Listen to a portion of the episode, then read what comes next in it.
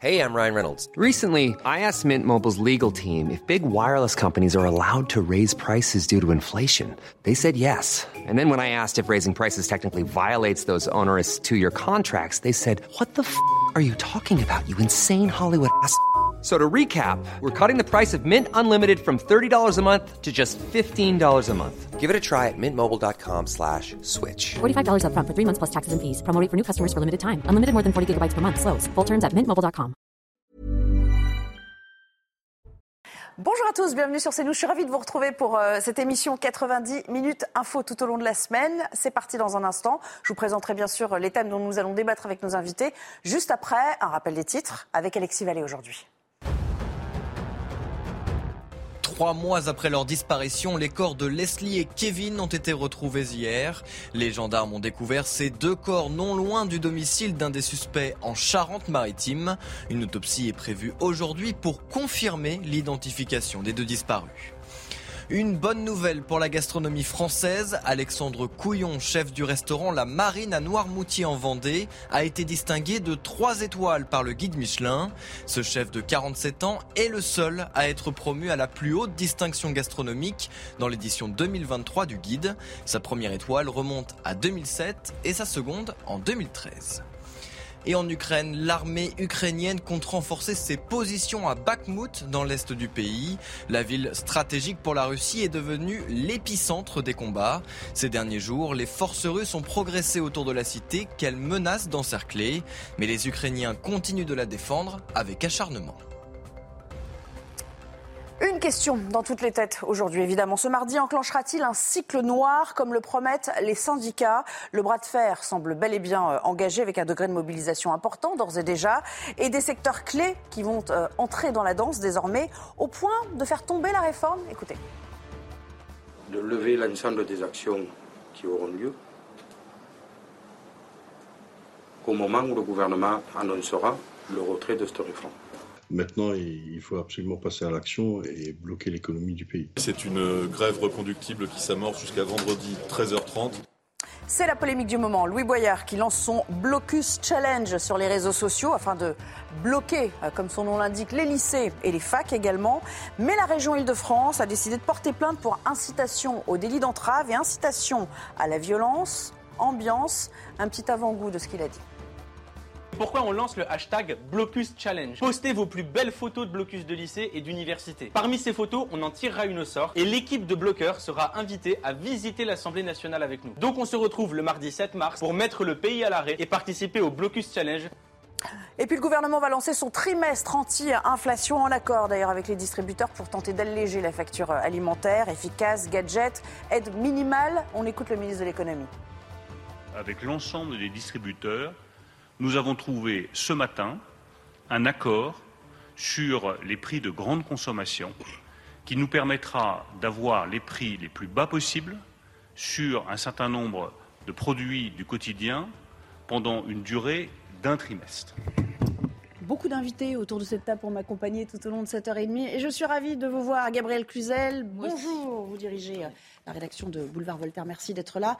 Bonjour Jean-Michel Fauvert, ça fait un petit moment effectivement qu'on ne s'était vus tous les deux. Bienvenue à vous, Jonathan Sixou. Bonjour Nelly. J'ai entre euh, mes mains euh, le tout dernier numéro, il est tout chaud, de Causeur.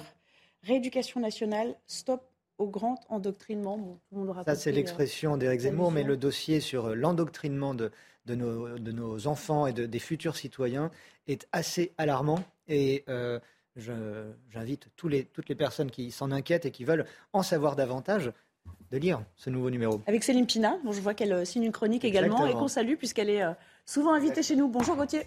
Bonjour Nelly. Merci d'être là pour m'épauler lors de cette heure et demie. La question n'est plus vraiment de savoir si la France sera à l'arrêt demain. Tout le monde en convient. Cette journée de mobilisation contre la réforme des retraites, préparée de longue date, devrait a priori hein, être très suivie. On le voit déjà avec euh, les retours de, dépôts, enfin euh, de, de, grève dans les différents secteurs et, et la fonction publique. La question, la vraie question vaille, c'est celle-ci. Les syndicats peuvent-ils réellement entamer ce qu'on appelle un cycle de euh, blocage et donc faire perdurer cette mobilisation jusqu'à faire tomber le texte? Ce qui vous attend déjà demain dans les secteurs dits euh, essentiels. Le tout résumé par Sarah Fenzari et Geoffrey Defebvre. Le secteur de l'énergie est déjà mobilisé. Depuis vendredi, à l'appel de la CGT, plusieurs centrales nucléaires connaissent déjà des baisses de production d'électricité sans impacter le consommateur. Les routiers ont débuté leur mouvement de grève hier avec des opérations escargots prévues partout en France. Du côté des raffineries, la CGT a appelé à la grève reconductible pour, dit-elle, bloquer l'ensemble de l'économie au niveau de la production, de la distribution et de l'importation de carburant. Si le mouvement perdure, il pourrait impacter près de 40 millions d'automobilistes en France. La mobilisation sera également forte dans le secteur de l'éducation. Les prévisions de grévistes dans les écoles maternelles et primaires seront connues dans la journée. Dans le second degré, les enseignants ne sont pas tenus de se déclarer grévistes 48 heures avant. L'intersyndicale de l'enseignement supérieur a appelé à mettre les universités à l'arrêt. Pour la SNCF, le préavis de grève commence ce soir. Le réseau ferroviaire sera fortement perturbé, avec en moyenne un train sur cinq et aucun intercité de jour. Pour la RATP, un métro sur trois en moyenne circulera et un RER sur deux aux heures de pointe. Dans les airs, un vol sur cinq sera annulé à Paris-Charles de Gaulle et 30% des avions resteront à terre à Orly. Alors je vous propose, avant d'en débattre ensemble, euh, d'écouter deux figures emblématiques de ces visions qui s'opposent, à savoir François Ruffin et Olivier Véran. Ça fait maintenant des mois qu'il y a 7 Français sur 10 qui disent non à cette réforme. 9 salariés sur 10. On a tous les syndicats unis qui disent non. On a une, deux, trois manifestations avec 1, 2, 3 millions de personnes qui disent non à cette réforme. Apparemment, tout ça, le président de Macron, Elisabeth Borne ne l'entendent pas, ne veulent pas l'entendre.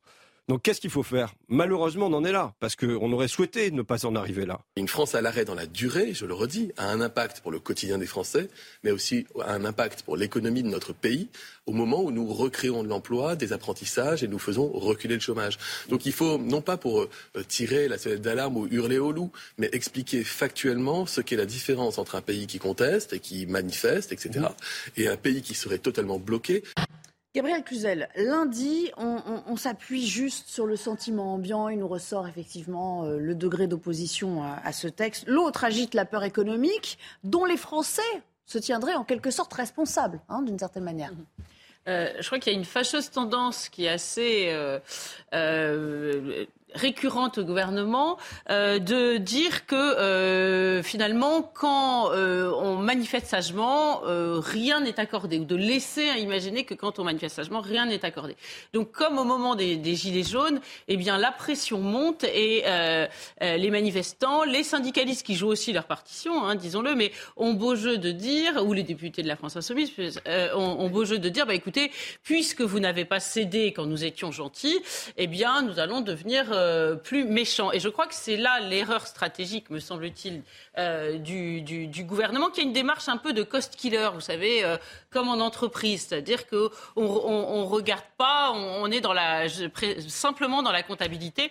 De fait, on ne peut pas rester sourd et, à, l'opposition des Français. Et il a donné le sentiment d'être vraiment resté sourd. Mais ça va même plus loin, Jonathan Sixou, parce qu'en gros, il nous dit, si l'économie est à plat, là, on revient à peu près à niveau, le chômage, on a fait des progrès, etc ce sera votre faute en fait. C'est ça, il pointe la responsabilité vers les Français. On, s'en fiche presque du fait que euh, la réforme concerne tout un chacun. C'est vous allez nous remettre l'économie à plat. Tout ce beau travail accompli, patatras, ce sera votre faute. Mais c'est le ton employé depuis le, début du premier quinquennat d'Emmanuel Macron. Souvenez-vous, le ton culpabilisateur également durant les différentes vagues de Covid. C'est un, ton incroyablement infantilisant euh, dans chaque situation. Celle-ci euh, n'est pas la moindre euh, d'entre elles et on voit qu'il y a effectivement une cécité, une, une surdité ahurissante de la part euh, du gouvernement. Certes, il y avait eu des rencontres avec les syndicats avant l'examen du, projet de loi, mais qui avaient euh, été un peu cause toujours, et euh, les syndicats n'ont pas pu faire entendre nombre de leurs, suggestions, parce qu'ils en avaient des idées aussi pour essayer d'amender cette réforme des retraites.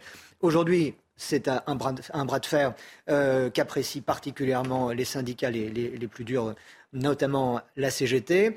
Euh, chacun joue une partition bien connue, son petit rôle euh, écrit euh, d'avance. La seule inconnue de cette équation, encore une fois, c'est est-ce que l'un des l'une des deux parties, syndicat ou gouvernement, acceptera de faire un pas de côté? Gauthier Lebray, en tout cas, ce qu'on voit, c'est que les syndicats, ils sont plus puissants que jamais aujourd'hui. Mmh. Et au cœur de ce dispositif, il y a deux hommes réellement, mais il y en a un qu'on évoque beaucoup, c'est Laurent Berger. Oui, parce que ça sera très intéressant. L'intersyndicale va se réunir demain soir comme à chaque fois après les journées de mobilisation. Et ça sera très intéressant de voir le communiqué qui va sortir de cette intersyndical, puisque je vous le rappelle, la CFDT était contre les blocages pendant les vacances de février disant que ça allait retourner l'opinion qui leur était plus qu'acquise, hein, puisque effectivement 7 Français sur 10 sont contre cette réforme des retraites. Donc la CFDT a eu le dernier mot et les blocages commencent aujourd'hui après les vacances, mais on sait que Laurent Berger était favorable à une journée de blocage de France à l'arrêt, comme euh, il l'a répété euh, plusieurs fois, mais est-il pour une série de blocages étalés dans le temps? Ça, c'est pas sûr. Et puis, euh, j'allais dire que Philippe Martinez de la CGT, quelque part, il était dépassé sur sa gauche, puisqu'on voit notamment la CGT énergie avec ce qui se passe, puis les raffineries, la CGT chimie aussi dans les transports. Eh bien, il y a l'élection à la tête de la CGT qui va se jouer à la fin du mois. Et donc, quelque part, c'est un peu le concours l'épine euh, de la radicalité, puisque euh, certains sont aussi en campagne, notamment euh, Olivier Matteux, qui est candidat pour succéder à Philippe Martinez et qui a dit s'il y a des réquisitions dans les raffineries, ça sera la guerre. Donc, ça sera intéressant, effectivement, aussi de voir ce qui va se passer demain soir après cette intersyndical. Est-ce que les blocages vont durer dans le temps ou non? Ça va sans doute se jouer aussi demain soir. C'est ça, sans doute le vrai baromètre qu'on attend tous. Eux entrent dans la danse comme en 1995. Ce sont les routiers. On va en écouter quelques-uns. Et je viens vers vous, Jean-Michel c'est surtout des opérations de filtrage. Nous n'empêchons pas aussi les gens d'aller travailler. Nous sommes surtout dans une phase de sensibilisation. Nous essayons de sensibiliser les gens plutôt que d'être dans une manière dure et euh, que, les, que les gens, les salariés, puissent être, euh, puissent être handicapés dans leur travail. Le mouvement de manifestation, c'est une chose, mais plusieurs millions de personnes ont démontré qu'ils étaient contestataires de, cette contre-réforme. Maintenant, il faut absolument passer à l'action et bloquer l'économie du pays. On voit qu'il y a plusieurs euh, philosophies hein, hein, au sein des routiers. Ils ne sont pas tous au, diapason. Mais quand même, Jean-Michel Fauvergue, le vrai arrêt, celui qui est à même vraiment de bloquer le pays, puisqu'on dit toujours, voilà, un pays euh, à l'arrêt, une France euh, qui patine, ce sera de leur fait à eux. C'est-à-dire que si eux tiennent, tout le reste, euh, de facto, euh, euh, tombera et entraînera peut-être une remise en question de ce texte?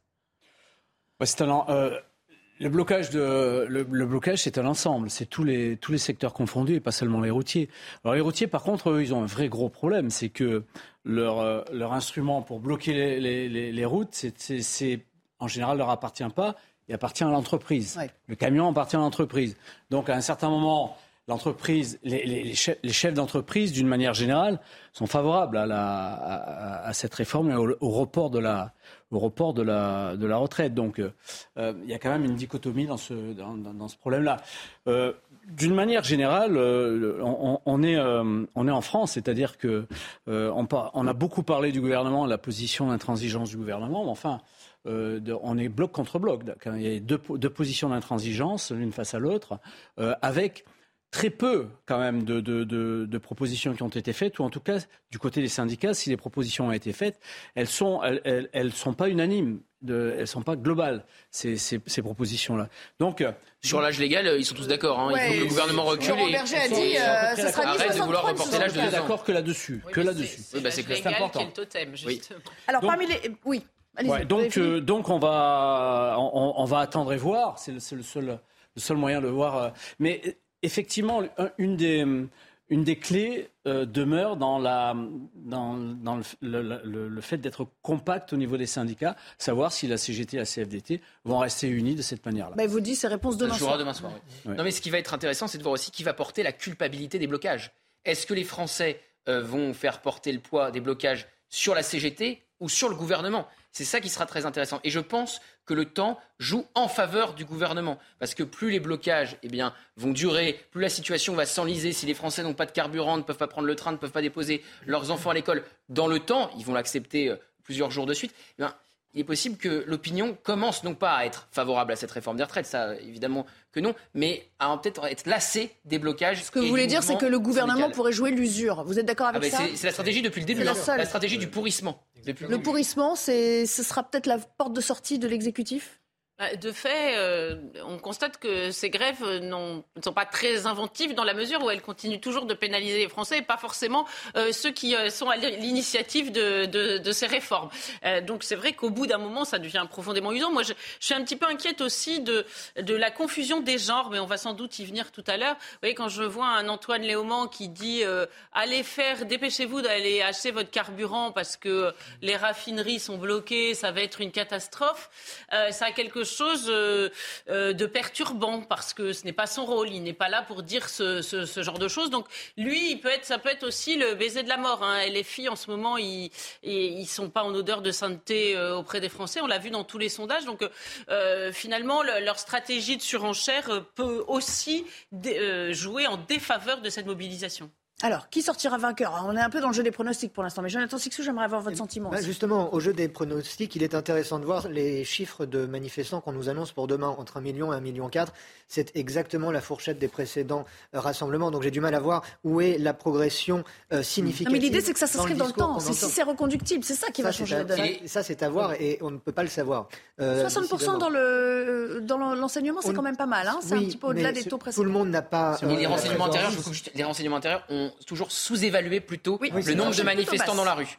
Allez-y, euh, On leur a dit qu'ils l'avaient sous-évalué et que là, ils l'ont surévalué. C'est un peu comme les sondeurs. Parfois. On verra bien demain. que nous annonce aussi, euh, le, Figaro nous annonce cet après-midi aussi quoi Que euh, vraisemblablement, selon les, renseignements, on s'attend à plusieurs centaines de casseurs dans les rues, notamment et principalement de Paris demain. Et ça, c'est une nouveauté, puisque souvenez-vous que ça s'était globalement bien passé. Les oui, mais alors ça, c'est l'inverse. On a tendance à, surévaluer leur présence, les casseurs. Ça arrive, mais pas tout le temps. On parle de surenchère. Non, oui, mais c'était aussi accrédité, et on le disait à à l'époque, y compris avec vous, Jean-Michel, accrédité euh, à la nouvelle euh, doctrine de maintien de l'ordre euh, édictée par, par Laurent Nunez. Vraisemblablement, vraisemblablement les, les, les, casseurs et en tout genre n'étaient pas de sortie les précédentes fois. Nous Là, vraisemblablement, on nous a... oui, il y avait eu des, ils avaient été certains ont été muselés quand même. Exactement. mais il y a une éthique assez connue hein, de, l'évolution de ces mouvements. Au début, c'est calme, c'est familial, il y a beaucoup de nombres, et puis après, le nombre se contracte, un petit peu comme les gilets jaunes.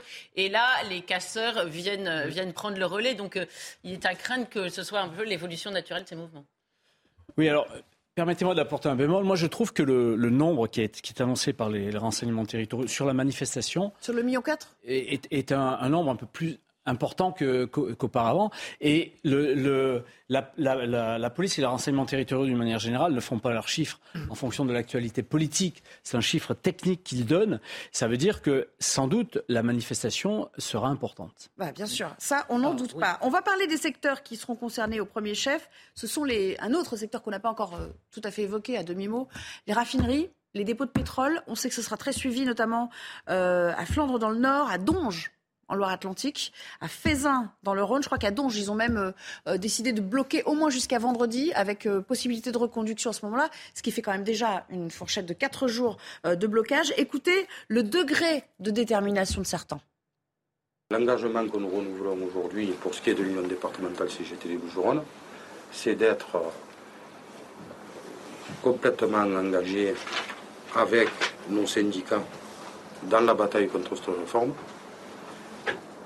et de lever l'ensemble des actions qui auront lieu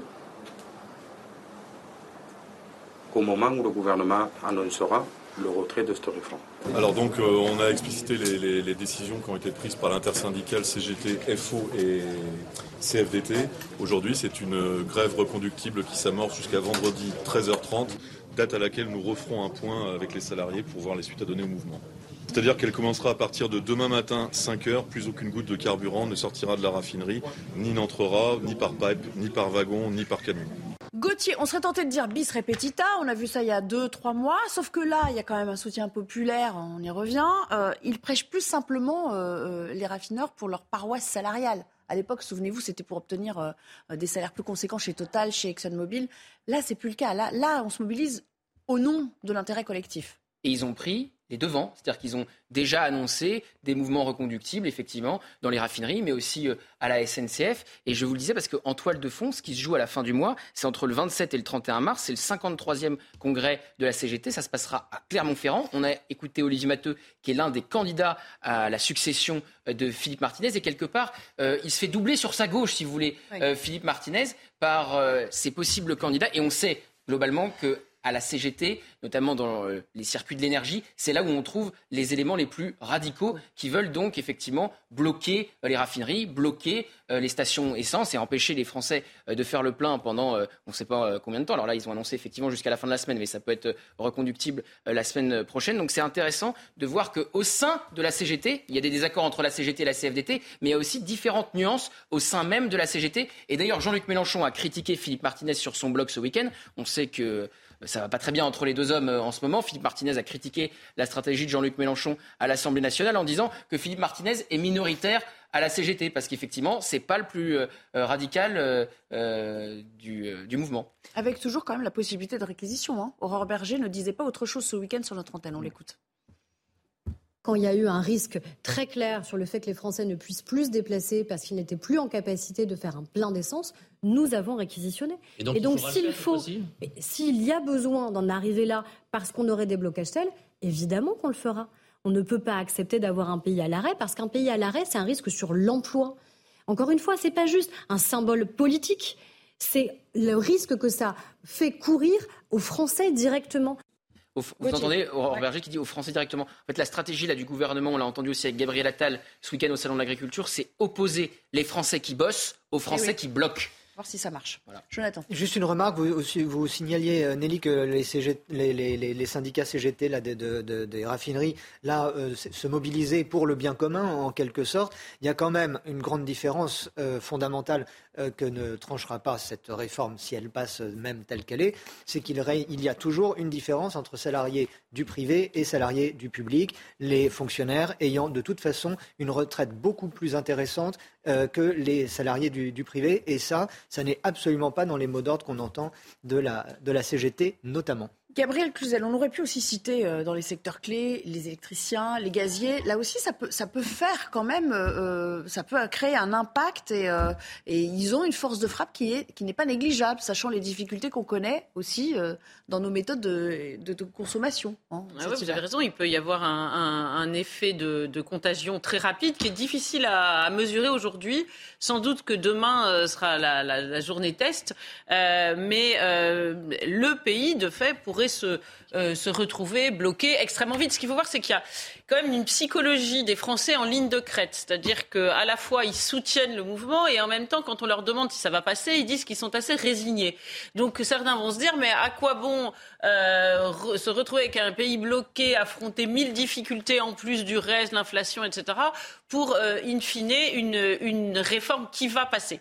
Donc euh, c'est vrai que prendre le pouls des Français et savoir combien de temps ils seront capables de, de résister, ça semble quand même assez difficile, d'autant que c'est leur quotidien. Vous parliez des raffineries, il y a des gens qui, objectivement, pour des raisons professionnelles ou familiales, pour aller voir leurs vieux parents, enfin tout ce que vous pouvez imaginer, ont besoin de leur voiture, donc ça risque de devenir extrêmement pesant très rapidement. Vous pensez que j'ai pas fait le plein de la mienne Il va peut-être falloir que je me soucie de ça. Vous avez, je vous vois regarder des chiffres là. oui, oui, pour aller dans le sens de Gabriel, effectivement, 68% des Français sont contre cette réforme, donc quasiment 7 sur 10, mais 66% des Français, c'est le sondage euh, de l'IFOP ce week-end dans le JDD, pensent in fine que cette réforme passera et sera appliquée.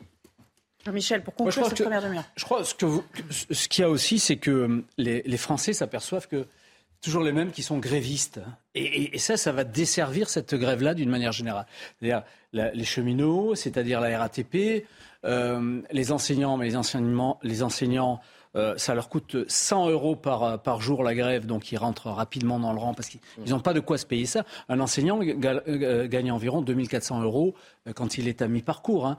Donc, eux, ces enseignants-là, sont, défavorisés par rapport en particulier au gazier, à l'énergie. Et, je pense que ça, c'est de nature aussi euh, à, un peu exciter le ras-le-bol des Français par rapport à ces grévistes-là. Je ne sais pas si c'est si bien joué que ça de la part des, syndicats. Oui, enfin, il y a un fonds de compensation, de remboursement, il y a des, il y a des articles. Pas pour tout le monde. Non, mais il y a des papiers d'angle, effectivement, sur certains secteurs qui, grâce aux syndicats, sont mieux. Euh, oui, euh, alors on parle de caisses, euh, de caisses de grève dans, ces, Toujours ces cas-là. Mais c'est vrai que dans l'éducation publique, ah les professeurs peuvent pas faire grève trois jours de suite. Hein, c'est pas possible. C'est pour ça qu'entre, souvenez-vous, entre le 19 janvier et le 31, je crois, il y avait une grosse déperdition. On était parti très fort mm, mm, mm. et à l'arrivée, il y avait. Donc il y a une différence entre la mobilisation de demain et les blocages dans le temps. Absolument. Allez, on va s'interrompre parce qu'on est déjà en train de débord, me dit le chef d'édition. Très gentiment, mais pour l'instant poliment. Euh, on reviendra pour parler d'une autre affaire à la litière. Entre la mobilisation et ce qui se joue au Parlement, vous l'aurez compris, on parlera de Louis Boyard. Il a le don d'énerver euh, ah quelques-uns de, nos euh, gouvernants et on parle de lui et beaucoup plus au-delà même. Mais il a reçu le soutien de Jean-Luc Mélenchon. On va le voir tout à l'heure. Ah, Nous serons de retour dans un instant pour le débat. Ah, j'ai eu du mal à récupérer mon fauteuil, mais il a finalement, finalement accepté de me le céder à nouveau. C'est Mickaël Dorian qu'on retrouve avec grand plaisir pour les infos. Bonjour Mickaël. Bonjour Nelly, bonjour à tous. Forte mobilisation contre la réforme des retraites attendue demain pour cette sixième journée d'action. Les transports seront fortement impactés, les écoles aussi, 60% de grévistes annoncés en maternelle et en primaire, mais également les raffineries. Les trois raffineries des Bouches-du-Rhône seront notamment à l'arrêt demain. Les précisions de Stéphanie Rouquier. Les trois raffineries des Bouches-du-Rhône entrent dans le mouvement.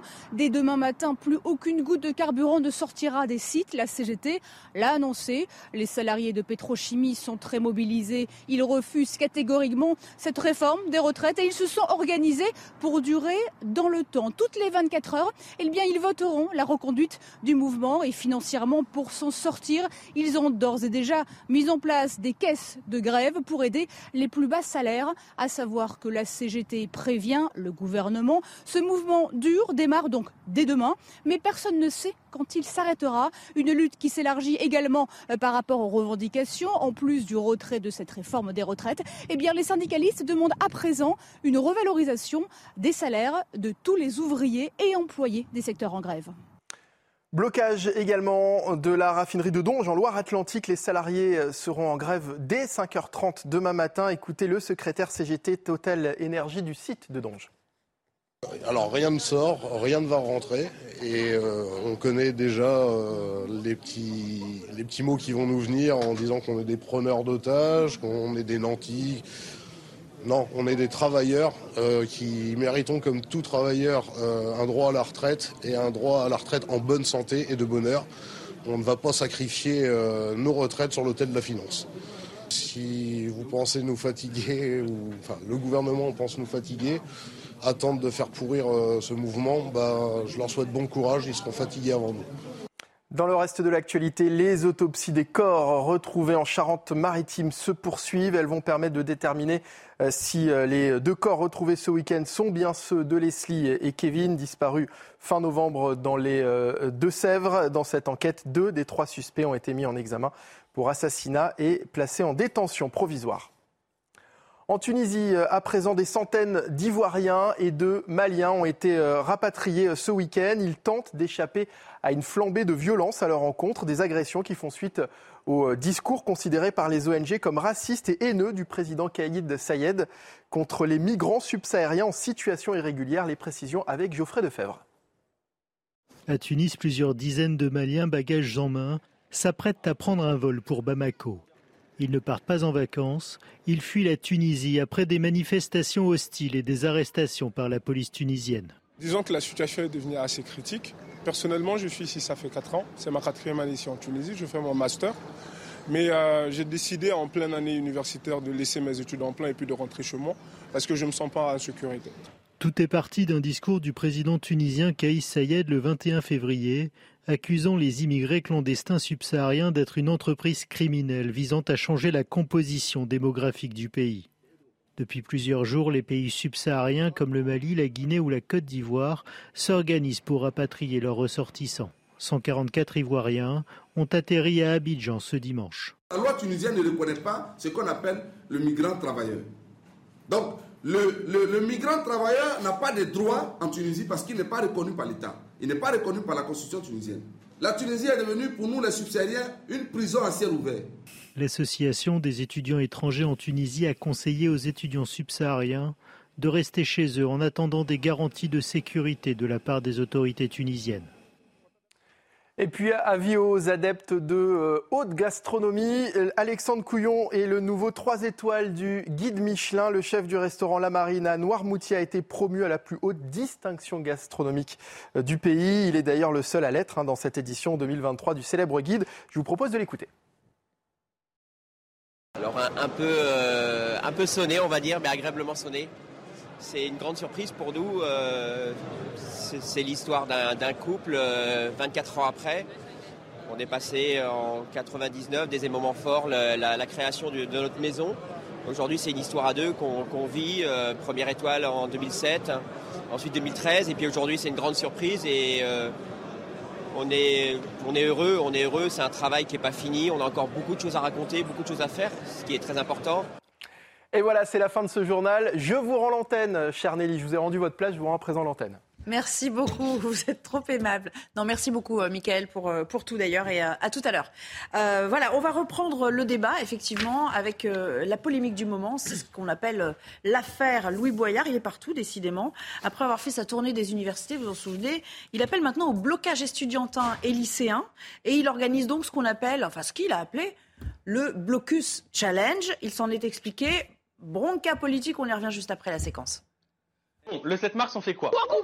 Non, ça c'est pas le sujet. Le 7 mars, toute la France sera bloquée contre la réforme des retraites. Et parce que cette réforme nous concerne nous aussi les jeunes, on s'attend à ce que tous les lycées et toutes les universités soient bloqués contre la réforme des retraites. C'est pourquoi on lance le hashtag Blocus Challenge. Postez vos plus belles photos de blocus de lycée et d'université. Parmi ces photos, on en tirera une au sort et l'équipe de bloqueurs sera invitée à visiter l'Assemblée nationale avec nous. Donc on se retrouve le mardi 7 mars pour mettre le pays à l'arrêt et participer au Blocus Challenge eh ben, du, côté de la région Île-de-France, on n'a pas du tout, du tout goûté à la blague et euh, on a même porté ça euh, sur un plan euh, judiciaire désormais.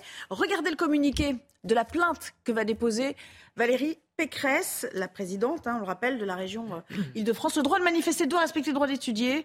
Elle euh, porte plainte au nom de la région pour incitation au délit d'entrave, incitation à la violence. On va euh, en parler plus avant avec vous, James Chéron. Bonjour, merci de nous rejoindre. Vous êtes vice-président de la région Île-de-France en charge des lycées. J'imagine que quand vous avez vu le hashtag, votre sang n'a fait qu'un tour. Comment la décision a germé? Comment elle est née, cette décision de porter plainte? Très rapide. Nous avons échangé ce matin euh, avec la présidente et nous avons pris cette décision pour euh, simplement montrer qu'il ne faut pas perdre sa boussole républicaine.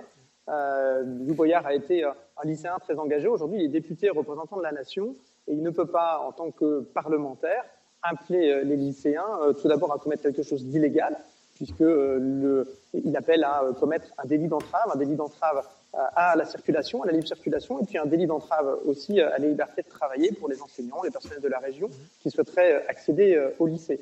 Entendons-nous euh, bien, c'est sa, casquette de député euh, appelant à ce genre d'action qui vous gêne. Si c'était venu d'un syndicat, qu'il soit lycéen, étudiant ou un syndicat lambda, vous ne seriez pas allé au bout de cette entreprise? Mais c'est le double effet qui se coûte, si je puis dire. Premièrement, quelle que soit la personne qui appelle à commettre ce délit, euh, c'est euh, naturellement euh, pas du tout acceptable. Deuxièmement, comme il est, deuxièmement, comme il est député, c'est d'autant plus inacceptable. Il devrait, il devrait plutôt essayer de mobiliser les lycéens, ceux qui seraient amenés à se rassembler contre cette réforme, c'est qu'ils sont engagés, engagés pour leur pays, engagés pour leur avenir. Et bien, à quelques semaines des premiers examens, des premières épreuves des examens, les lycéens devraient, les lycéens devraient se concentrer sur leurs études. Alors, euh, juste pour couper court à, toute interrogation qu'on pourrait avoir, et même nos téléspectateurs, parce que même nous, on s'est posé la question sur le plateau, le fait... Vous entendez, j'avoue que c'est inconfortable. Le, fait qu'il soit député lui confère pas euh, une immunité, normalement?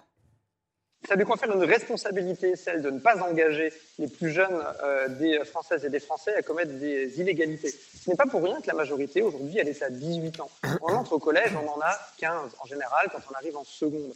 Eh bien, entre 15 ans et 18 ans, euh, on va à l'école pour apprendre, pour euh, collecter à la fois des savoirs, pour se forger des opinions, mais on n'est pas là à l'intérieur d'un établissement ou dans le cadre d'un établissement euh, pour exercer une citoyenneté que l'on n'acquérera qu'à 18 ans. L'école, c'est sacré, l'école, c'est un endroit qu'on doit respecter, que l'on doit préserver. C'est pour cela, puisque nous avons, nous, la responsabilité bâtimentaire des lycées, c'est pour ça, avec Valérie Pécresse, qu'au nom de la région de France, nous déposons plainte contre lui. Alors, on va faire un petit tour de table pour les réactions à ce que vous venez de nous dire. Déjà, on va vous demander de réajuster votre micro pour euh, qu'on vous entende euh, bien clairement. Et puis, on revient vers vous pour savoir comment ça va se passer concrètement sur le plan du dépôt de la plainte. Euh, Jean-Michel Fauvergue.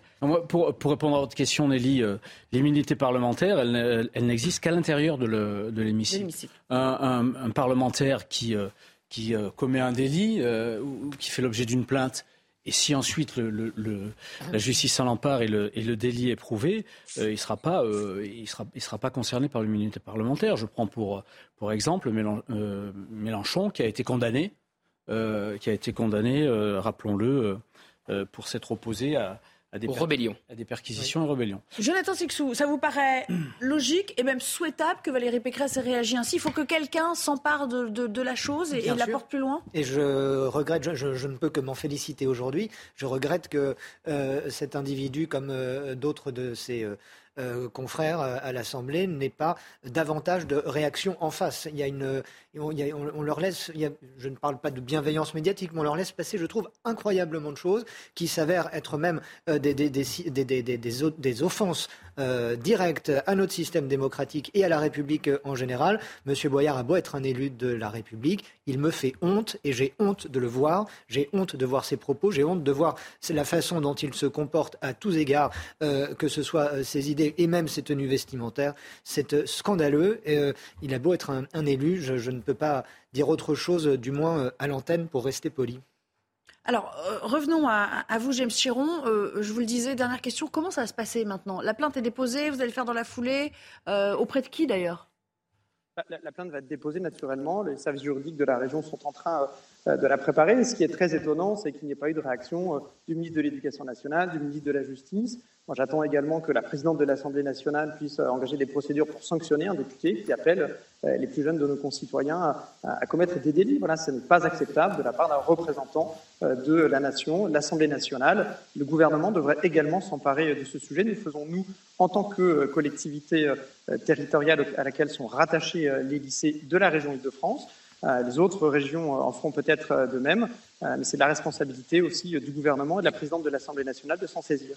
Alors, euh, en tout cas, il ne euh, regrette rien, même il se félicite de pouvoir euh, entraîner un certain nombre de blocages, parce que regardez ce qu'il a tweeté il y a une dizaine de minutes. On va pouvoir vous sortir ce dernier tweet de Louis Boyard. Il nous dit Ça commence, l'Université d'Angers vient de voter le blocage pour demain, avec toujours son fameux hashtag. Merci à toutes et tous pour votre accueil. C'est sûr qu'on a coutume de dire, Gabriel Cluzel, depuis plusieurs semaines maintenant, qu'il a plus les atours d'un leader syndical étudiant que d'un député. Mais au fond, est-ce qu'il se comporte comme un blogueur influenceur plus que comme un député ou juste comme un député euh, d'une nouvelle génération qui sait mieux se servir que les autres des outils de son temps. Il, ne se sent aucun euh, devoir lié à sa nouvelle fonction. Moi, c'est quelque chose qui me laisse euh, pantoise. Alors, on va arrêter avec ces histoires de blocage d'université. On les a tous connues. que se passe-t-il? Il y a une minorité proche des idées de Louis Boyard qui décide qu'on bloque l'université et les autres ont qu'à s'écraser, c'est tout. Donc leurs examens, les, les, droits universitaires qui ont pu être payé par les parents, tout ça, on s'assoit dessus. Vous avez parlé de l'indulgence des médias, mais il y a l'indulgence des présidents d'université et a fortiori dans les lycées, ça touche des mineurs. Les enfants ont, le droit d'aller euh, s'instruire et même le devoir. Voilà. Et, tout cela, euh, euh, personne n'en parle. Et donc ce, monsieur se sent dans un sentiment d'impunité absolue. Je rappelle qu'en 2018, vous savez, il y avait eu des, des blocages d'université. C'était Frédéric Vidal, la ministre de l'enseignement supérieur de l'époque. Elle avait expliqué après que ça coûtait 5 millions d'euros et que c'était tellement qu'on ne pouvait pas laisser ça à la, euh, pour euh, peser sur la bourse des universités. Donc c'était le ministère qui allait payer, c'est-à-dire vous et moi. Mais moi j'espère que c'est Louis Boyard qui va payer si, euh, si jamais il y a des débordements. Et voyez, ce, ce, le, le, fait simplement que tout le monde commence, commande cela comme si c'était un bon coup, mais euh, ça laisse quand même euh, extrêmement rêveur sur le magistère moral de la gauche aujourd'hui, qui est dans l'impunité absolue. Euh, juste une question, James Chéron. vous avez déjà des retours sur ce qui pourrait se passer demain dans, les, dans les lycées dont vous avez la gestion aujourd'hui? Est-ce que vous allez dans le sens de Gabriel Cluzel qui dit il y a une minorité qui, qui, va prendre en otage les autres de facto, qui va imposer un peu sa loi? Ou est-ce que ça va quand même être un mouvement suivi à cause précisément de ce côté viral de la vidéo? C'est difficile à prédire. On sait que le mouvement, de façon générale, dans notre pays, sera très suivi. Tout le monde euh, s'y accorde. Après, les répercussions dans les établissements, on ne le sait pas. Euh, on a d'ailleurs des grandes disparités traditionnellement et des établissements qui sont souvent mobilisés, euh, d'autres qui le sont beaucoup moins. Donc, on imagine que ces traditions, entre guillemets, seront respectées. Encore une fois, ce qui là est inacceptable, c'est la manipulation qui est faite euh, de personnes mineures par un représentant de la nation. Quand on est élu député, on a des responsabilités qui sont les mêmes que celles d'un leader syndical étudiant. Et voilà, moi j'aimerais entendre la réaction de la présidente de l'Assemblée nationale quand M. Boyard dit que euh, il fait un concours et que le prix du concours, ce serait une visite de l'Assemblée nationale. J'aimerais savoir si la présidente de l'Assemblée nationale euh, ouvrira ses portes, dans quelles conditions, à ceux qui auront gagné parce qu'ils auront fait le meilleur blocage, c'est-à-dire certainement le plus spectaculaire, donc peut-être celui qui sera le plus destructeur ou le plus violent. Elle avait réagi quand même, hein. il y a le Braun Pivet, mais effectivement, il faut voir la suite qui sera portée à l'affaire si réellement il les invite au sein de l'hémicycle. Ça va être quelque chose d'assez cocasse quand même. Oui, elle a tweeté. Alors après, on peut sanctionner un député chaque semaine, hein, parce que on en est à un record de sanctions euh, jamais vu. Je rappelle qu'il y avait eu qu'un député exclu euh, en 60 ans euh, de l'Assemblée nationale, et là, avec cette nouvelle mandature, on en a eu deux en l'espace de quelques semaines, un au Rassemblement national et un insoumis. On a failli même en avoir un troisième, un autre insoumis, celui euh, qui a insulté Olivier Dussopt d'assassin. Et finalement, puisqu'il s'est excusé en plein hémicycle, il n'a eu qu'une retenue sur son indemnité et il n'a pas été sanctionné. Après, euh, la stratégie de Louis Boyard, on la connaît. Il n'en est pas à son premier euh, coup d'essai. C'est la stratégie du coup d'éclat permanent. C'est pratiqué à gauche comme à droite. Et j'ai envie de dire que la championne en titre, c'est Sandrine Rousseau, qui est aussi euh, au sein de l'intergroupe euh, NUPES. Donc effectivement, il doit être très content, Louis Boyard, parce qu'il a fait un nouveau buzz et qu'on en parle finalement. Alors, si vous avez raté toute cette saga, regardez euh, la petite passe d'armes avec Yael Braun-Pivet, dont on parlait à l'instant. Donc, le tweet initial de Yael Braun-Pivet qui le reprend quand même, qui dit oh, c'est pas bien, on peut pas organiser ce genre de prix. Voilà, c'est pas un prix de concours. La politique, c'est pas un challenge TikTok. Respectez votre fonction, respectez votre institution. Et les Français, la réponse de l'intéresser quelques euh, euh, heures plus tard ou quelques minutes plus tard. On va peut-être l'apercevoir, la réponse de Louis Boyard qui s'en prend carrément à euh, eh ben, elle, comme il, ça avait déjà été fait dans l'hémicycle par une de ses collègues de LFI, d'ailleurs, sur, le même, sur le même registre. Vous parlez de respecter les Français, mais commencez par retirer la réforme, ok. Mais au passage, ça y est, l'attaque à Dominem.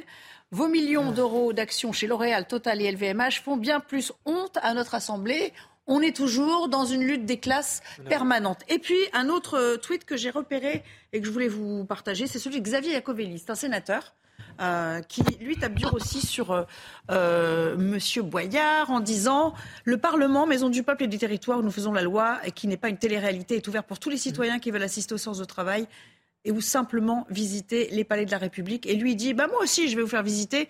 Et même moi, je vous demande rien. Je ne fais pas de surenchère. Mm. Réaction, Jean-Michel Fauvergue. Oui, on est en face de deux, de, deux manières de faire qui sont, qui sont bien précises. Les LFI, d'une manière générale, mais euh, le, la NUPES, est, euh, d'une manière plus.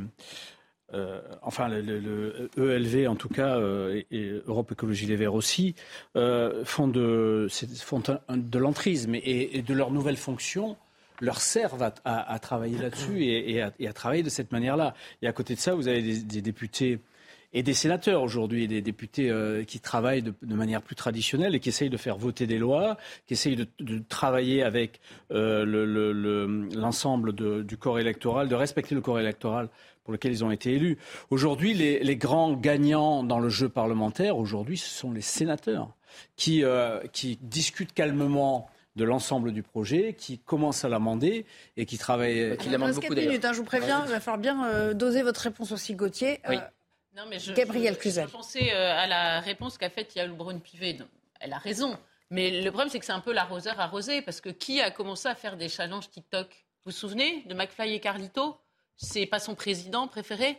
Donc, si vous voulez. C'était pas pour euh, euh, demander quelque chose de faire quelque chose d'illégal, puisque Louis Boyard appelle à bloquer les universités, ce qui est illégal. Exactement. Le président de la République ne faisait pas quelque chose d'illégal avec McFly et Carlito. TikTok, pardon, c'est précisément, c'est précisément ce qu'a dénoncé Jean-Luc Mélenchon via Twitter, d'ailleurs. Bah, hein il n'a pas tort. Et, c'est vrai que euh, c'est l'hôpital qui se moque un peu de Regardez. la sanité. Sur le fond, elle a entièrement raison.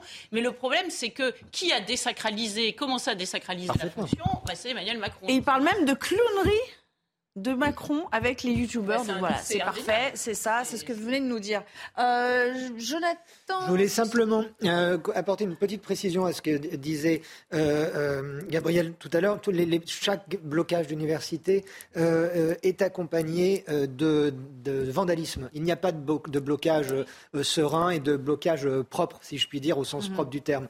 Et ça se chiffre en centaines de milliers d'euros, si ce n'est millions, à chaque fois qu'une université est bloquée. Et c'est toujours le contribuable qui Enfin, je rappelais aussi qu'effectivement, on n'a pas à jouer les crétins avec les crétins et à jouer à des jeux concours pour visiter l'Assemblée nationale. Vous vous adressez à votre élu et il peut vous la faire visiter gratuitement chaque semaine. Allez, merci beaucoup James Chéron d'avoir été en notre compagnie, de nous avoir euh, donné un petit peu euh, le contexte de la plainte que vous allez déposer euh, avec la, région Île-de-France et en, votre qualité de, de, chargé des lycées. Merci encore pour votre réaction sur notre antenne. J'aimerais qu'on rejoigne à présent Elodie Huchard. On parlait du Sénat à l'instant et puis on a vu la réaction de ce sénateur Xavier Iacovelli. Bonjour Elodie Huchard. Où en est-on d'ailleurs de l'examen du, du texte au Sénat? Je crois qu'on a voté l'article 1, mais ça avance bon an mal an un peu plus vite qu'à l'Assemblée? alors ça avance un peu plus vite qu'à l'Assemblée, parce que moins vite qu'à l'Assemblée, il aurait fallu le faire, mais ça patine quand même beaucoup. On est euh, après l'article 2. Alors il y a quand même eu des avancées. Ce matin, par exemple, a été voté euh, le CDI senior. C'était une demande de la droite qui veut une boîte à outils pour favoriser l'emploi des seniors. Les entreprises qui embaucheront un chômeur de plus de 60 ans se verront exonérées de cotisations euh, patronales. C'est quand même une mesure qui revient à 800 millions d'euros selon Gabriel Attal. Donc forcément, ça alourdit un peu plus la facture de cette réforme. L'indice l'index senior. L'article 2 donc a été voté dans la nuit. L'index sera valable pour les entreprises de plus de 300 salariés et non pas 50 salariés comme le voulait euh, l'Assemblée. Mais on avance quand même relativement doucement. Il reste une semaine de débat et encore 18 articles. Alors on le sait, il y avait une sorte de pacte entre Gérard Larcher, le président de l'institution, et les groupes de gauche pour ne pas aller au vote de l'article 7 avant la journée de mobilisation. On voit donc beaucoup de sénateurs, notamment à droite, qui sont impatients. Ils nous le disent très concrètement. Si on n'est pas à l'article 7. Mercredi, il faudra employer les grands moyens. Il y a une conférence des présidents le mercredi matin autour de Gérard Larcher qui euh, rassemble les présidents de groupe. Dans ce cas-là, le président du Sénat pourra utiliser par exemple l'article 38 pour aller beaucoup plus vite ou encore l'article 42 qui va encore plus vite. Ce sont des outils qui existent, qui sont très rarement, voire jamais utilisés ici au Sénat, mais qui permettraient d'aller enfin au bout de l'examen du texte.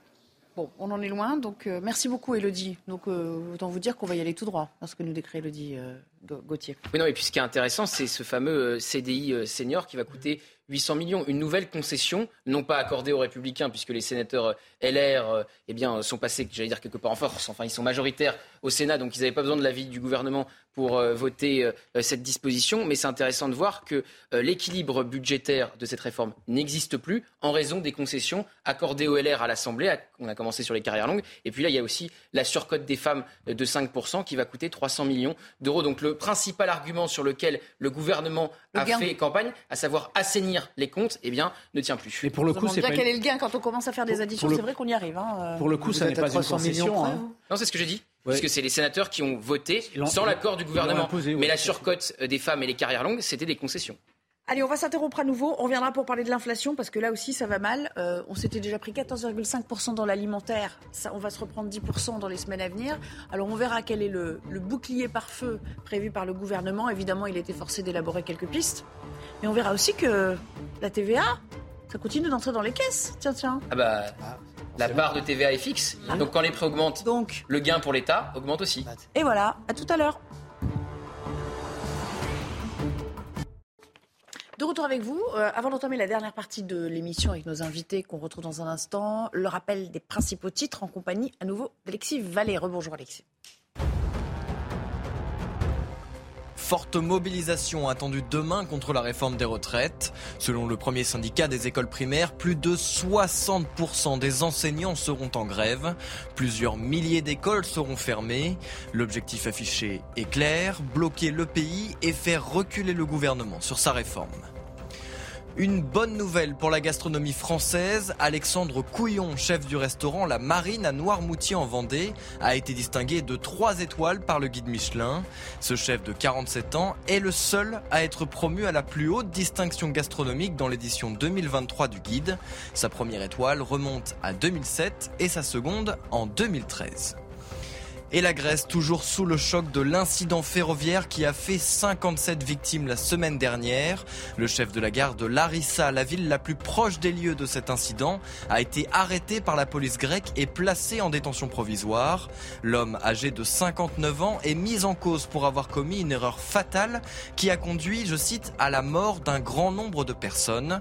Un crime passible d'une peine allant de 10 ans de prison à la perpétuité.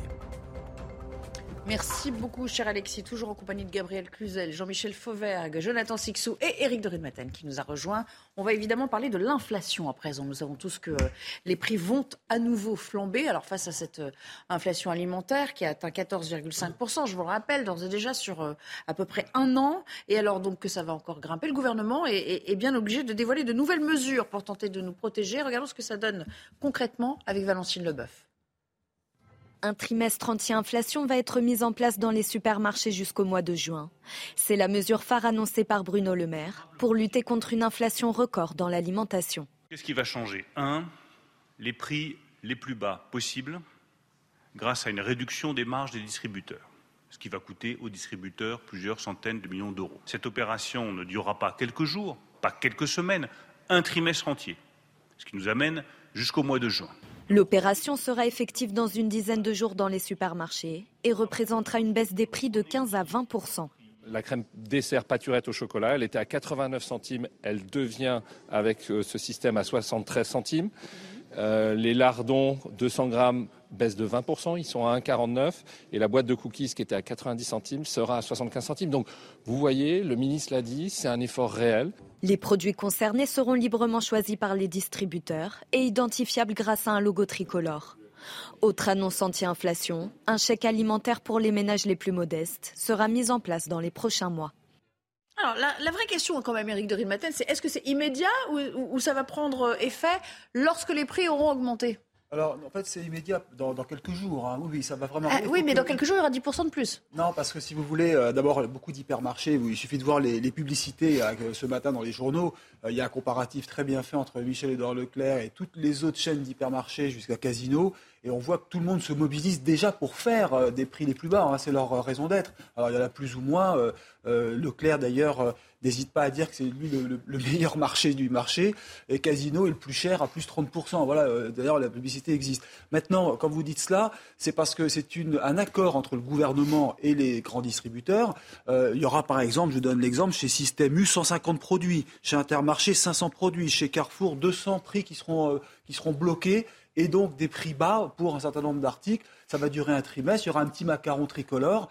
Et quand vous parlez de l'inflation, il faut être précis. L'inflation, effectivement, euh, elle est très forte pour l'alimentaire, hein, puisqu'on parle de, de 14-15%. Maintenant, si vous regardez l'inflation générale en France, elle est à 6,2%. Hein, sur le mois de février euh, euh, sur un rythme annuel. Mais sauf que l'alimentaire, c'est la seule chose mais alors là, sur laquelle on ne peut pas vraiment renier au quotidien. Oui, mais alors là où Bruno Le Maire avance un argument qui, qui à mon avis, est recevable, c'est qu'aujourd'hui, vous avez le prix du blé, le prix de la farine, le prix du maïs, le soja, qui sont tous à la baisse.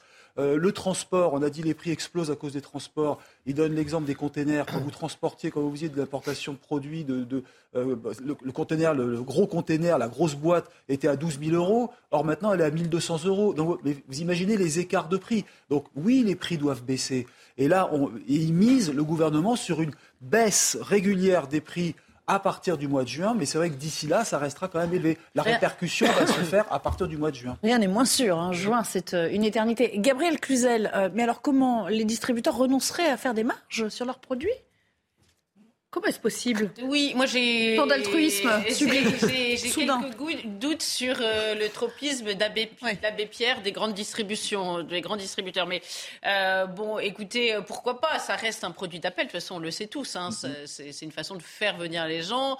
Et puis, les, les, prix restent extrêmement élevés sur d'autres produits, du reste tout à fait baroque. Je ne sais pas si vous avez remarqué, un produit qu'utilisent beaucoup les mères de famille pour leurs jeunes enfants, c'est les compotes à boire. Mm-hmm. Allez savoir pourquoi les compotes à boire, c'est devenu du caviar. C'est très compliqué de trouver des compotes à, avoir euh, bon marché. Donc, c'est plus des produits d'appel, imagine-t-on, euh, que euh, ah une réalité euh, de, de, baisse du panier alimentaire. On sait qu'ils pratiquent beaucoup. Alors je ne sais plus comment ça s'appelle en français, la shrinkflation. La shrinkflation. Voilà. On réduit les paquets. enfin, le paquet, il y a moins de Tiens, c'est marrant, mon sucre, il n'a pas changé de prix, sauf qu'il est devenu lilliputien, votre paquet. Donc tu as perdu au passage. Bah Exactement. Donc ça, c'est quand même une pratique très courante qu'on voit partout. Hum. Donc moi, je, je, je, je Père Noël, mais bah, vous savez. Ah, attendez, parce que tout le monde doit réagir aussi. Eric, vous connaissez le principe de l'émission. Jonathan Sixou, euh, il y a l'histoire de la TVA quand même. Parce que tant que les prix montent, Après, vous pourrez faire un petit dégagement technique si vous voulez, Eric. Bah, c'est C'est-à-dire que la. TVA augmente. Et qui touche la TVA La, la TVA, elle n'augmente pas, elle est à taux Elle est elle- elle- mais elle est pro- euh, Non, non, mais je veux dire, elle- la- pardon, la, la TVA n'augmente pas, mais je veux dire, la TVA, de facto, Oui. Augmente avec le prix. Donc, On euh, il regarde- y, a- il y a une marge aussi Oui. pour l'État. C'est ça Bah, que je veux dire. évidemment, et, et tant mieux, entre guillemets, parce que quand on voit le- le- les, trains de mesures qu'on nous annonce à chaque euh, sortie euh, politique, il faut bien que de l'argent entre, et surtout quand vous avez de moins en moins de Français qui paient l'impôt sur le revenu aussi. La, la TVA étant l'impôt universel par excellence, puisqu'il y a de, je ne sais plus euh, exactement le nombre de Français, mais ça réduit qui paient l'impôt. 60% des Français. Qui- Mais bon, vous nous rassurez, ça rentre dans les caisses de juste l'État. une remarque, Oui. une, Oui, mais une c'est remarque, normal, euh, heureusement. deux remarques très rapidement. euh, euh, la question, c'est comme pour les autres chèques énergie et tout ça. Et après, là, on nous annonce un trimestre. Et après, Euh, les gens qui n'ont pas les moyens de remplir leur caddie aujourd'hui, est-ce que dans un trimestre, ils en auront davantage de moyens? Je doute. Euh, et enfin, ça pourrait être une occasion formidable de lutter contre une, une bombe sanitaire. Euh, et on passe à côté là encore une fois, c'est le surpoids des Français. Un Français sur deux est en situation de surpoids, voire d'obésité.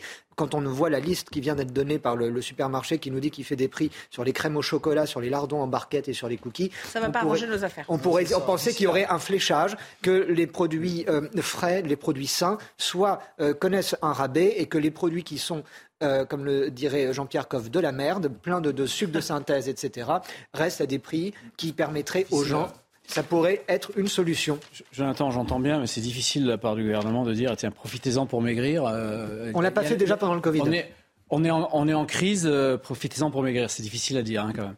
Non, euh, plus, plus, plus. Non, mais vous avez compris, il y a aussi Oui, un enjeu de, de- c'est de politique sanitaire, sanitaire à long terme. Il y a un quoi. enjeu effectivement d'hygiène, euh, Mais d'hygiène de ce On point des de vue. milliards à la Sécu. Euh, mais- mais plusieurs, plusieurs choses euh, concernant le- concernant l'inflation. L'inflation, hein, elle est combattue euh, par plus- plusieurs types de- de- d'acteurs. D'abord l'État qui a, bloqué un certain nombre de prix, euh, on se souvient, et qui paye euh, et qui va payer 100 euros à chaque à, chaque personne qui, a, qui, est, qui est en deçà d'un certain niveau de revenus. Ensuite, il y a le consommateur lui-même qui a réorienté son panier et qui fait des économies par lui-même.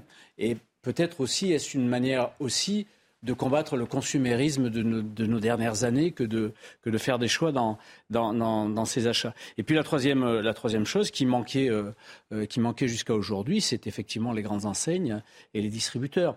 On en est là. Alors c'est vrai que c'est pour trois mois, mais au bout de trois mois, effectivement, je pense que le gouvernement va revoir où on en est de cette inflation. On a vu que certains prix diminuer aujourd'hui, euh, où on en est cette inf- inflation-là, et, et- et ils reverront ça au niveau de trois mois. J'a- J'ajoute aussi que on- dans certains domaines, il y a aussi une spéculation sur laquelle il faut travailler. Euh, on parlait des conteneurs, il y a sans doute une spéculation aussi dans ce... Il y avait sans doute une spéculation dans ce domaine-là. Euh, est-ce que c'est, est-ce que- Gabriel Cluzel, quand même, est-ce qu'on en est vraiment à se demander si ça va assainir nos habitudes de consommation parce qu'on en a besoin ou ça, quand même, ça doit être laissé au libre arbitre des Français? On ne va pas leur dicter euh, ce qu'ils doivent manger pour mieux s'en sortir. De fait, ce que dit euh, Ouais. Jonathan est tout à fait vertueux. C'est peut-être plus compliqué euh, à mettre en œuvre. Moi, ce qui m'énerve, ce qui m'étonne, on va dire, c'est qu'il n'y a pas beaucoup de vision, une fois de plus. On est, on est vraiment dans, dans, dans la rustine. Euh, par exemple, je, lance une idée, alors qui rejoint peut-être, euh, une fois n'est pas coutume, une idée de la France insoumise, mais pourquoi ne pas profiter de cette inflation pour augmenter les salaires et le, donc le, le- le- le- le- la rémunération du travail comparée euh, à l'assistanat social. Parce que pourquoi remarque-t-on aujourd'hui qu'au moment de la réforme des retraites, euh, beaucoup de gens protestent C'est que ceux qu'une fois plus, on va taper sur la tête de ceux qui travaillent, qui vont devoir travailler encore plus longtemps. Mais parce que les économistes vous disent s'il y a plus de, hausse salaire, il y a plus d'inflation Il n'y a, encore. beaucoup d'écart aujourd'hui entre ce qui est donné en assistanat social et, mais, euh, et, et- et par exemple le. Est-ce qu'on pourrait pas même des entreprises, augmenter l'augmentation des salaires. Oui, mais non, parce que c'est non. Alors Oui. pardon, parce que vous savez bien que si les, les entreprises n'augmentent pas, c'est aussi parce qu'elles ont des charges patronales extrêmement Ah, lourdes. oui, si vous Donc là faire- intervient l'État. Donc on va arrêter de nous prendre pour des Oui, lapins de six se- semaines. C'est comme la TVA. Donc, Donc, on la TVA, très bien. Bah, Puisqu'on en a la TVA, eh bien profitons, profitons de cette crise d'inflation pour augmenter les salaires et, et- et encore une fois permettre à ceux qui travaillent d'être mieux rémunérés. Parce que moi, ce qui me dérange, c'est toujours les chèques pour les, les personnes les plus ça. modestes. Mais les classes moyennes qui sont trop riches pour, trop riches pour être pauvres, trop pauvres pour être riches, eh ben elles, elles continuent à décliner Exactement. tranquillement. On s'interrompt, désolé, on a un petit peu de retard, mais on revient pour en parler. hein. C'était euh, juste pour vous faire une, une fausse peur, à défaut d'une fausse joie. On revient pour parler de, de l'inflation. Bon, on se réjouit pas bien sûr de parler de l'inflation, mais on va essayer d'être un petit peu moins technique et plus euh, précis aussi sur les habitudes alimentaires qui changent sur les marchés, vous allez le voir. On a un reportage à vous montrer, à tout de suite. Retour avec vous. Avant de se quitter, on a encore quelques minutes pour vous parler à nouveau de l'inflation. Et là, j'aimerais qu'on se concentre sur nos habitudes alimentaires qui changent. Je suis sûre que les vôtres aussi ont un petit peu changé euh, au passage. On doit faire des choix cornéliens. Hein. Fini les achats plaisir, parfois, pour certains d'entre nous. Regardons ce que ça donne sur les marchés, les fameux euh, marchés traditionnels à l'ancienne. Reportage. Sur ce marché populaire de l'Est parisien, faire ses courses est devenu une véritable chasse au bon prix. Là, j'ai fait le tour, je suis allée jusqu'au bout. Et là, maintenant, j'ai réussi à voilà, j'ai repéré euh, ce qui était un peu moins. Et là, maintenant, j'achète. L'inflation touche l'ensemble des produits alimentaires et impacte fortement le budget des ménages les plus modestes. Ça a super augmenté, franchement. On arrivait à se soulager, surtout sur les fruits et légumes. Mais là, euh, le poivron qui est presque 4 euros le kilo aujourd'hui. Même constat du côté des poissons. Avant, la dorade, c'était à 7 euros le kilo maximum. Maintenant, c'est à 8 ou 9. oui, l'air de rien, comme ça. Afin de limiter les dépenses, les Français changent donc leurs habitudes alimentaires. On met moins de protéines. Tout ce qui est œufs, poissons, viande, parce que même le poisson c'est devenu excessif. Même si je l'achète plus au marché, avant je l'achetais, je l'achète plus au marché, c'est devenu trop cher. Même si manger bien c'est important, avoir une assiette remplie tous les jours c'est encore mieux. Et pour répondre aux plus petits budgets, certains commerçants décident d'adapter leurs offres. C'est compliqué. Aujourd'hui, on arrive à couper des demi parce qu'une pièce, c'est beaucoup. Donc, on coupe. Ils veulent une demi, bon, ça leur suffit. Et s'ils ont besoin, ils reviendront prendre plus tard. Une inflation qui n'est pas près de s'arrêter. Le gouvernement l'annonce déjà et s'attend à une flambée des prix dans les prochains mois. C'est quoi vos, vos, trucs à vous, Gabriel Cluzel? Il euh, y, a des choses sur lesquelles vous reniez un peu, que vous avez sacrifiées bah, Évidemment, moi j'ai un certain nombre d'enfants, je, ne vous dirai pas par décence, parce que j'en ai beaucoup, mais euh, eh bien, je peux vous assurer que pour une famille nombreuse, euh, c'est quand même extrêmement compliqué d'acheter de la viande ou du poisson aujourd'hui. Et même des morceaux qui autrefois, pour nos grands-mères, même faire de la brandade de morue, qui était un plat traditionnel, qui n'était pas réputé être du caviar, aujourd'hui c'est devenu très compliqué pour une famille. Donc c'est vrai que euh, comme moi, je pense, un certain nombre de familles euh, euh, privilégient les durs, le thon, etc. C'est évident que les, le, foie, par exemple, toutes ces pièces-là qui faisaient partie de l'ordinaire des familles à une certaine époque, ont complètement disparu, et a fortiori aujourd'hui où l'inflation se démultiplie pour les familles. Ou les gros plats, hein, euh, gros plats uniques, parce que les achats aussi à la petite semaine, vous savez, quand on y va tous les 2-3 mm. jours parce qu'on veut compléter les courses, je crois que c'est fini. Il vaut mieux remplir les caddies une bonne fois pour toutes. Je pense que de toute façon, ça coûte moins cher. Éric de Ridmaten. Non, moi je voulais dire simplement que en fait, ces, prix sont liés à trois, trois piliers. Il y a l'agriculteur qui, lui, est loin de s'enrichir, mais vous avez derrière l'industriel qui transforme. Et quand vous parlez d'habitudes alimentaires, je crois que vraiment, acheter de la nourriture industrielle empaquetée avec les emballages carton, d'ailleurs, qui inondent nos appartements, nos maisons. Alors on se demande, mais ils sont fous de faire autant de carton. C'est ça qui coûte cher. Et il faut en revenir à ce qu'on se disait, c'est essayons de faire nous-mêmes la cuisine. Des œufs au plat, des omelettes, des pâtes. Et même les euh, œufs sont chers. Les œufs sont chers, mais vous arrivez quand même à équilibrer à peu près. Mais acheter des produits industriels, moi je trouve que c'est de plus en plus cher. Et là, on voit vraiment. Et d'ailleurs, ce matin, j'étais à Bercy et on parlait avec Thierry Cotillard, le patron d'Intermarché, et il disait que le scandale des sodas qui ont augmenté de 35%. Pourquoi Je ne vais pas citer la marque américaine, mais pourquoi un soda augmente de 35% La moutarde, 50, plus 50%. Mais les Français croyaient naïvement que la moutarde de Dijon était de Dijon. Oui, mais c'est pas vrai, les Canada. C'est pas du Canada. voilà, parce que là aussi, c'est un autre débat quand même, parce que chercher des produits français, par exemple, parmi les fruits et les légumes, eh ben, écoutez, bon courage. Hein. On va finir par revenir au, vieux jardin ouvrier, vous vous souvenez, où chacun a son petit hein. potager et cultive euh, des tomates. C'est en plein essor, pourquoi pas? Ça serait cohérent avec le, discours du retour à la nature, etc., euh, qui est parfois cohérent mais euh, et qu'il faut entendre. Je suis convaincu par ce que dit évidemment Eric, ce sont de mauvaises habitudes qui ont été inculquées aux mhm. Français et qu'il faut changer. Si cette crise peut apporter des choses positives, il faut nous jeter dessus. Et, et, ces choses positives, c'est un changement de comportement qui n'est plus dicté par, des, par une industrie agroalimentaire qui, qui, est à l'origine d'énormément de dysfonctionnements dans le corps, la, flambée des, allergies, etc. On le sait, notamment au gluten, sont liés à, des concentrations anormales dans, les, dans, dans des produits euh, issus d'une industrie agroalimentaire qui n'est pas faite pour un, corps humain sain, ou du moins pour préserver euh, un, corps humain sain. Et euh, effectivement, on peut mm-hmm. engager les gens à être aussi, pardon de l'expression, un peu moins flemmard dès lors qu'il faut Mm. se faire à manger, ne pas ouvrir une, une barquette, mais apprendre à Mm. aimer, cuisiner, à découvrir les bas morceaux qui sont euh, aussi nobles que certains autres morceaux, euh, et à ne pas euh, tout noyer dans, dans, dans le sucre. Vous avez ressorti et- votre, euh, votre vieille yaourtière euh, vous-même? Non mais. Mais c'est par exemple. C'est un gain. par exemple- mais Exactement. mauvais, mes yaourts. Alors, Moi, je je suis pas un gros, je sais spécial- pas. un gros spécialiste en particulier des bas morceaux et de tout ça, mais ce que, ce que je voulais dire tout à l'heure en parlant de consumérisme, on a parlé de consumérisme, c'est que on, a, on avait effectivement des habitudes, euh, en particulier pour la classe mo- moyenne, de, de, de- de consommer. Et, et, et aujourd'hui, euh, on s'aperçoit qu'on rééquilibre les budgets et on les rééquilibre effectivement vers le vers l'alimentation. Euh, J'ai vu sur un article que, par exemple, les, les, les, les produits numériques, ça. En particulier, c'est en train de, de se De- casser la figure parce que les, les, les gens ne les remplacent pas chaque année ou chaque deux ça. ans ou chaque trois ans. Mais en ce qui concerne l'alimentation, effectivement, il y a aussi la, la, la, la- la possibilité de moins jeter, de, de, de, de continuer à, à cuisiner les restes, d'une manière générale. Et, mais mais le- le- l'augmentation est réelle. Et moi, je m'en suis aperçu parce que euh, il m'arrive de faire les courses aussi. Et sur un, Je crois que vous alliez dire, il m'arrive de faire la cuisine. la, la cuisine aussi un peu temps. Ah bon mais, mais je suis très très basique sur la cuisine. Mais euh, par exemple, une, une salade qui était à 90 centimes euh, d'euros Au est passée à 1,25€. Oui, c'est ça. Mais Mais on là- a 30, ouais. 30% des, euh, quasiment d'écart. Mais vous voyez, vous avez raison, je voulais dire, la salade au rayon frais, 1,20€, disons, hein, dans mon quartier.